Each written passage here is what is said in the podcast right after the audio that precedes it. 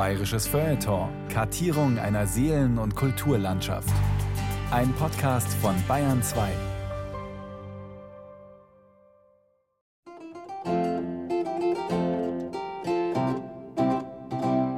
Bestimmte volksmusikalische Entwicklungen gäbe es bestimmt nicht ohne die Wittelsbacher. Natürlich streichelt es auch die fränkische Seele, wenn man den Herzog Max da hernimmt mit seiner Zitterbegeisterung in Bamberg. Ja. Ich glaube, das wäre das erste Königshaus, das von den einfachen Menschen nicht besungen worden wäre. Bestellte oder gern gemachte Loblieder, Hymnen auf das Königshaus und einzelne Mitglieder und genauso gut Lieder über nicht gute Verhältnisse in der Zeit, wo ja das Herrscherhaus zuständig war.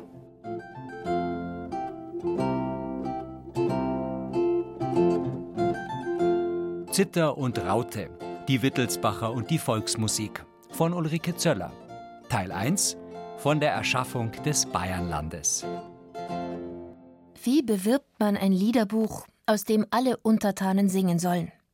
Am besten mit einer aufwendigen Werbeaktion, verbunden mit Auftritten des Königs selbst. Im Jahr 1858 begab sich Maximilian II. von Bayern zusammen mit seiner Entourage auf ein Abenteuer. Eine Fußreise von Lindau bis Berchtesgaden. Im Gepäck ein Buch voll oberbayerischer Lieder, das Königsbüchel von Herzog Max und Franz von Kobell. Musik begleitete den König und sein Gefolge auch sonst vom Allgäu bis ins Berchtesgadener Land.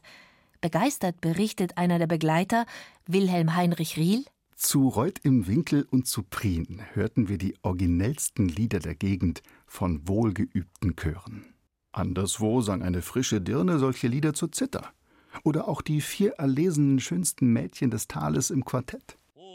Als wir im Abenddunkel von einem Berge bei Brandenburg zum Inntal herabstiegen, überraschte uns ein aus dem Waldesdunkel aufschallendes Wettjuchzen wobei jede folgende Stimme um einen halben Ton höher einsetzte und so die vorhergehende an Höhe und Tonkraft zu überbieten suchte.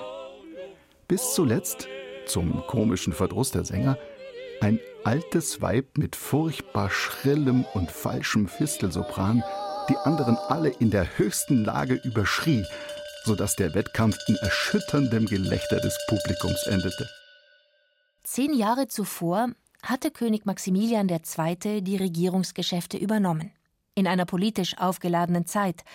Sein Vater Ludwig I. musste im Revolutionsjahr 1848 abdanken, weil die Bayern sich gegen ihren selbstherrlichen Monarchen aufgelehnt hatten, in jener Zeit des gesellschaftlichen und industriellen Umbruchs.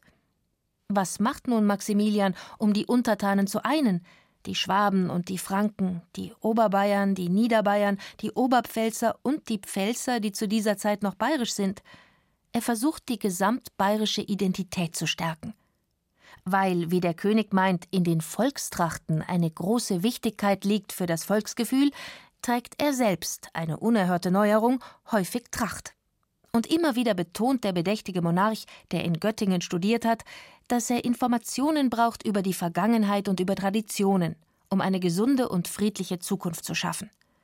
Bereits als Kronprinz hat Max 1846 den Maler und Schriftsteller Friedrich Lentner beauftragt, eine Ethnographie Bayerns zu erstellen und dafür die Volksbräuche und Klänge zu erforschen. Da ist sehr genau wie es halt damals möglich war, in Kleinlandschaften, das beschrieben war, das Liedgut. Nun gehen die Ergebnisse ein in ein groß angelegtes Buchprojekt. Bavaria, Landes- und Volkskunde des Königreichs Bayern. Mir tut es aber leid, dass dann alles in die Bavaria Landes- und Volkskunde übergegangen ist, die eine Nivellierung gebracht hat. Man hat dann nicht mehr die Regionalität gesehen, dass die in Prien das anders gemacht haben wie in Greit, sondern man hat Oberbayern gesehen. Man hat Franken gesehen, man hat diese Kleinräumigkeit der Volkskultur, der musikalischen Volkskultur auch, ist da abhanden gekommen in der Darstellung. Wer isst, wer trinkt, wann, wo, was? Wie kleidet man sich? Welche Bräuche, Lieder und Tänze sind üblich in den einzelnen Ortschaften zwischen Aschaffenburg, Lindau und Berchtesgaden? Akribisch war alles festgehalten und beschrieben worden. Doch im weiteren Verlauf hatten die genauen Unterschiede nicht mehr die oberste Priorität, so Ernst Schusser, ehemaliger Leiter des Volksmusikarchivs des Bezirks Oberbayern. Es ist ja ein Nationalbewusstsein aufzubauen gewesen. Bayern war Flickerlteppich. Es hat viele Herrschaften gehabt, die zusammengeführt haben werden sollen unter dem Dach der Wittelsbacher. Und da hat man Volkskultur versucht zu hernehmen. Und da ist es natürlich nicht gut, wenn Volkskultur vielfältig regional ist, weil dann die einzelnen Regionen natürlich sagen, das, ist, das haben wir, das hat es eh, das da wieder auseinander. Und da hat man versucht, eine gemeinschaftliche, vielleicht kann man sogar Leitkultur sagen, zu entwickeln. Und es ist missglückt. Die regionale und die persönliche Kulturauffassung war stärker. So verpasste Maximilian II. in seiner Funktion als erster Volksliedpfleger Bayerns die Chance, die Schwaben und Franken mit ihren regionalen Eigenheiten einzubeziehen. Möglicherweise ist das die Ursache dafür, dass noch heute oft unter bayerischer Volksmusik automatisch alpenländische Musik verstanden wird. Was der König seinen Untertanen ans Herz legte, waren im Grunde einzig die Stücke aus dem Büchlein Oberbayerische Lieder mit ihren Singweisen, zusammengetragen oder selbst verfasst von zwei Musikliebhabern – von Herzog Max in Bayern, genannt Zittermaxel, einem musikbegeisterten Verwandten des Königs aus einer Wittelsbacher Seitenlinie, und von Franz von Kobell, einem zitterspielenden und dichtenden Mineralogen, der wiederum ein Freund des Herzogs wie des Königs war. Die Lieder und Singweisen, die die zwei zusammentrugen, sind allesamt positiv und fröhlich, alpenländisch und in Vierzeilerform, hier findet sich weder ein Erzähllied noch eine Ballade und schon gar kein kommentierendes oder kritisches Lied zu aktuellen Geschehnissen.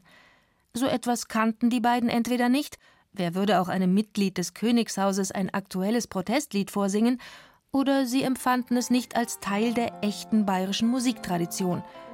Auffällig ist das vor allem bei den Jagerliedern. Es war ein Schütz in seinen schönsten Jahren der wurde weggeputzt von dieser Erd. Man fand ihn erst am neunten Tage bei Tegernsee am Peißenberg. Einfache Bauern mussten sich ja auf der Jagd mit dem Niederwild begnügen. Rebhuhn, Wachtel, Fasan und Hase, das danach benannt ist, dass es von den niederen Schichten bejagt werden durfte – das Hochwild hingegen, Hirsch, Bär, Wildschwein und Adler, wurde nur von den hohen Herren bejagt. Das heißt, es war dem Adel vorbehalten. Vor diesem Hintergrund waren die vielen Wildschützenlieder, die die Rebellen der Wälder feierten, automatisch Lieder gegen den Adel. Auf hartem Fels hat er sein Blut vergossen und auf dem Bauche liegend fand man ihn. Von hinten war herangeschossen, zerschmettert war sein Unterkinn. Der berühmte Chiempauli hat sie später zu Hunderten gesammelt. Doch in die Liedersammlung von Herzog Max und Franz von Kobell, dem Königsbüchel, fanden solche jagerischen Rebellenlieder noch keinen Eingang. Find ich dort wohl auch Gendarmen, zu schützen, stets bereit sticht man dort auch ohne Erbarmen auf das Volk, das tobt und schreit. Ach, gar viel hab ich verloren, was nicht. Auch von solchen Spottliedern findet sich natürlich keines im Königsbüchel. Ludwig I., ein alter Trottel, der sich vom Flietscher Lola Montes an der Nase herumführen lässt, das ihn den Thron kostet und dann mit Schimpf und Schande aus dem Bayernland vertrieben wird. Flüchtig muss durchs Land ich ziehen, flüchtig sag ich vogelfrei. Selbst verlästet und verschrien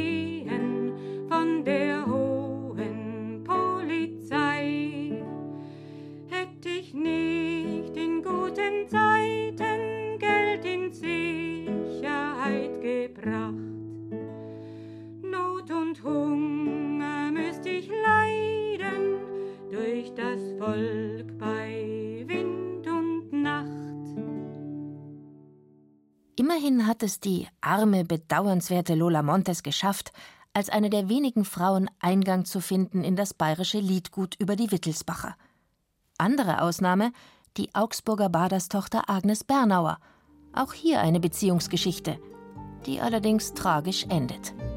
Und sie banden ihr die Hände zusammen auf den Rücken, stellten sie auf eine der Donauer Brücken und gaben ihr einen Stoß in das Wasser. Und als sie bei dem schönen Purpurschlösschen vorbeischwamm, da fingen die Glocken zu läuten an. Wohl um des Baders Tochter. Am 12. Oktober 1435 wurde Agnes Bernauer bei Straubing in der Donau ertränkt. Auf Befehl des Herzogs Ernst von Bayern München.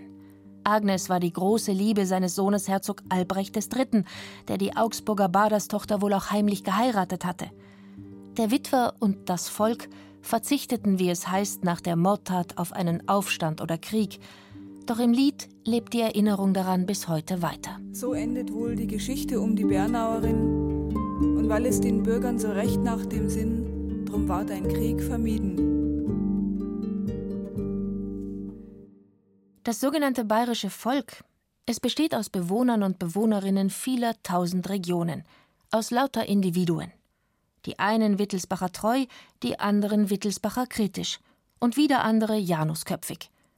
Offiziell den Herzögen, Fürsten und nach 1806 auch den Königen treu ergeben, schlagen sie im Wirtshaus andere Töne an, lehnen sich musikalisch auf gegen die Politik der Herrschenden, die von ihren Untertanen bedingungslose Treue und Sparsamkeit verlangen und selbst ein Leben in Saus und Braus führen wie etwa der pfälzische und bayerische Kurfürst Karl Theodor, dem die Staatsführung herzlich egal zu sein schien, im Gegensatz zur Jagd nach vierbeinigem und weiblich zweibeinigem Wild. Ob es das bekannte Lied Ein Jäger aus Kurpfalz schon vor 1777 gab, dem Inthronisationsjahr des Kurfürsten, und dann auf ihn umgedichtet wurde, oder ob es exklusiv entstand, als Schmähgesang auf den Kurfürsten, Vater von mindestens acht unehelichen Kindern, der noch als 70-Jähriger in der Hoffnung auf eheliche Nachkommen eine 18-jährige Habsburger Prinzessin heiratete.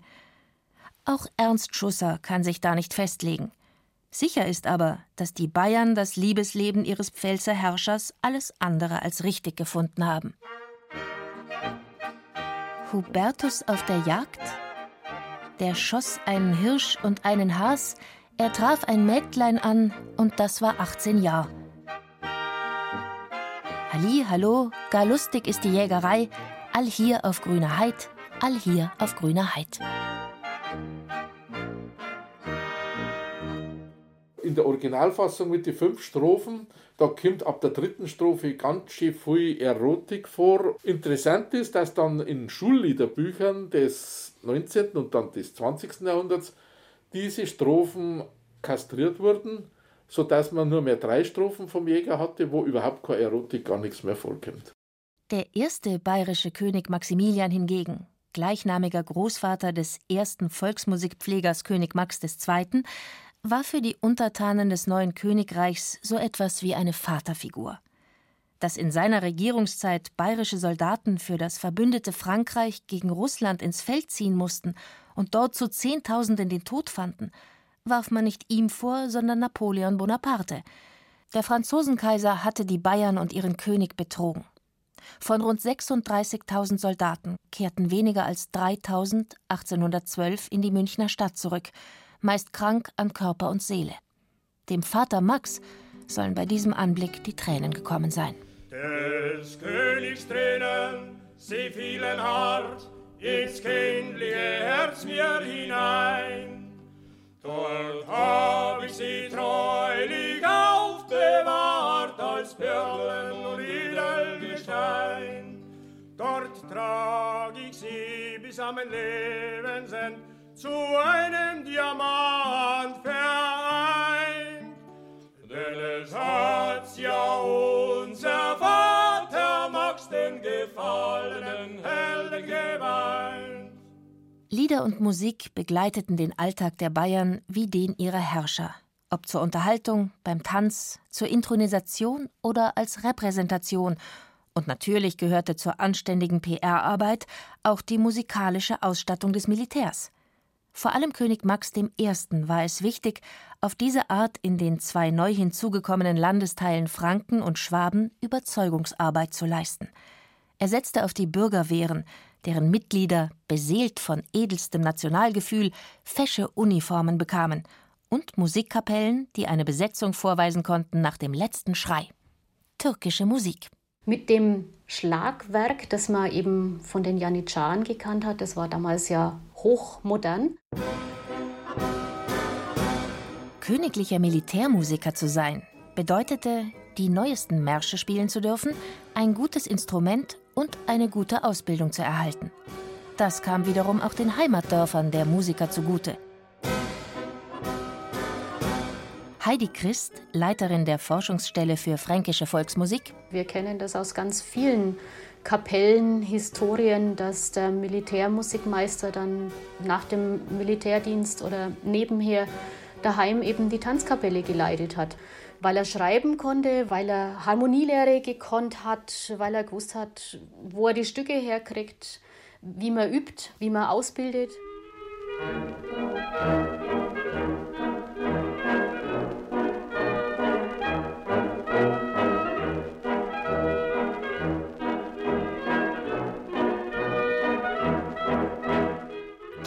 Königlichen Militärmusiker bereicherten das musikalische Alltagsleben in Franken, in Schwaben, in Altbayern. Als Kapellmeister, als Lehrer brachten sie in ihrer Freizeit oder nach der Entlassung aus dem Militärdienst professionelle Arrangements mit in die Musikkapellen ihrer Dörfer, neue Tänze, einen höheren musikalischen Standard. Eine Art Kollateralgewinn der Wittelsbacher PR-Arbeit. Ganz ohne PR hingegen sorgte Herzog Max, Mitverfasser des Königsbüchels und Vater der Sissi, in Bayern für Aufsehen.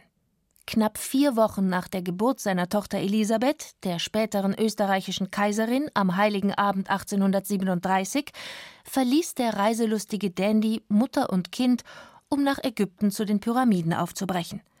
Im Gefolge seine Zitterlehrer, im Gepäck die Zither. Der Herzog, ein Kind der Romantik, wie die Epoche später genannt werden sollte, pflegte, wo immer er auch war, seine für die Zeit typische Liebe zum Bäuerlichen und zu allem Volkstümlichen. Bereits die Hochzeit vom Herzog Max im äh, September 1828 war in Form einer Bauernhochzeit. Es ist überliefert, dass Miesbacher Musikanten gespielt haben, dass das Ganze in Form von einer Fischerhochzeit stattgefunden hat, also in Form von bäuerlicher Art. Die Zitterspielerin und Forscherin Petra Hamberger. Das war halt einfach auch damals in der Luft, da ich mal sagen. Also ich glaube, dass das auch der eigentliche Grund ist, warum man sich dann halt einfach auf diesen Petzmeier eingeschworen hat. Den Wiener Zittervirtuosen Johann Petzmeier den Herzog Max bei einem Konzert am 22. Februar 1837 in seiner Geburtsstadt Bamberg hörte. Ein zitteristisches Erweckungserlebnis. Er muss so begeistert gewesen sein, dass er die nächste Vorstellung dann auch wieder kommen ist. Danach hat äh, Herzog Max den Petzmeier zu sich kommen lassen und hat ihm das Angebot gemacht, nach München zu kommen, als sein Lehrer und ein bisschen später hat ihn dann als Kammervirtuose auch ernannt. Und äh, im Sommer ist dann der Herzog Max nach Bad Kissingen gereist zur Kur. Da war dann der Petzmeier auch wieder dabei und hat wieder Konzert gegeben. Das Jahr drauf, da ist dann der Herzog Max auf Orientreise gegangen, runter bis nach Assuan, bis den ganzen Nil runter. Und da war Petzmeier auch dabei. Ein Nilfaltwalzer ist da komponiert worden.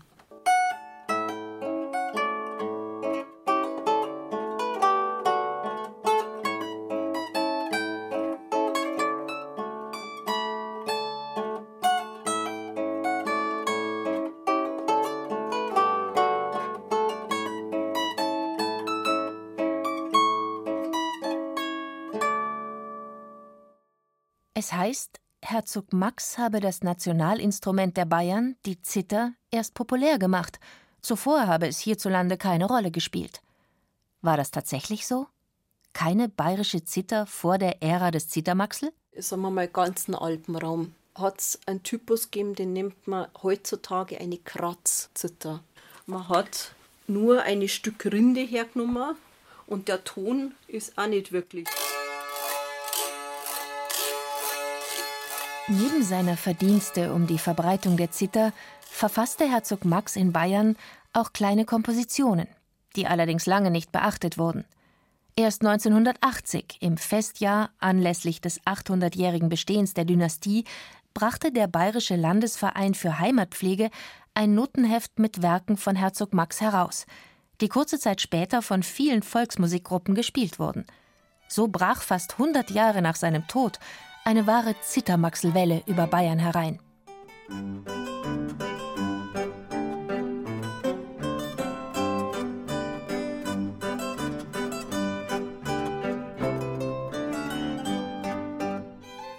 Allerdings kann es der Zittermaxel, was die Berühmtheit angeht, natürlich niemals aufnehmen mit dem bayerischen Superstar Ludwig II.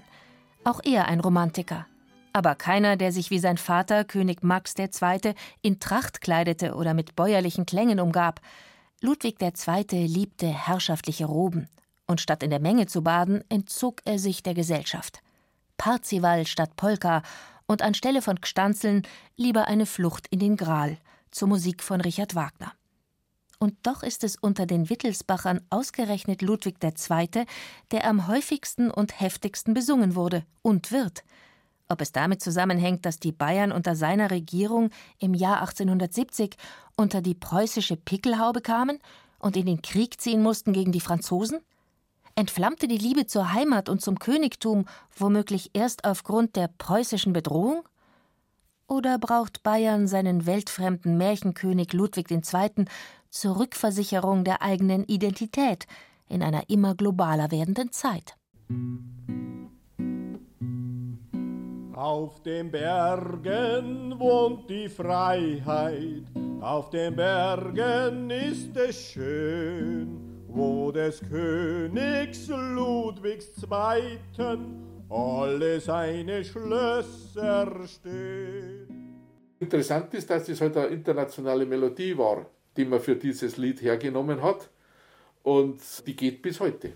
Also wenn wir die unterwegs irgendwo in einem Wirtshaus oder so angespielt haben, die ersten Strophen gingen und die letzte natürlich das Neuschwanstein. Ja, du bautest deine Schlösser zu des Volkes Wohlergehen.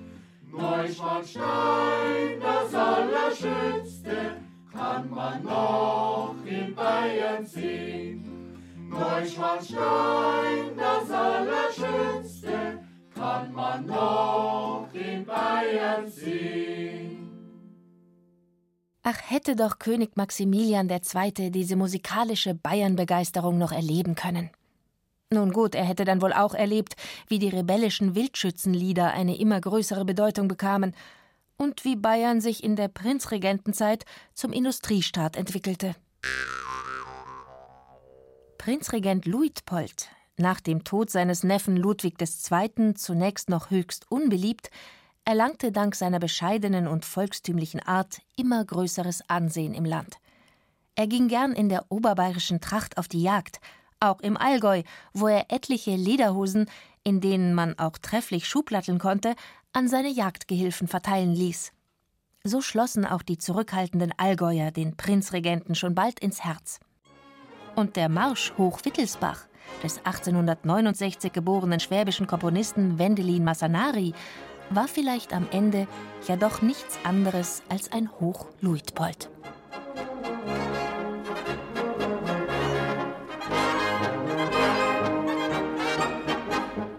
Von der Erschaffung des Bayernlandes.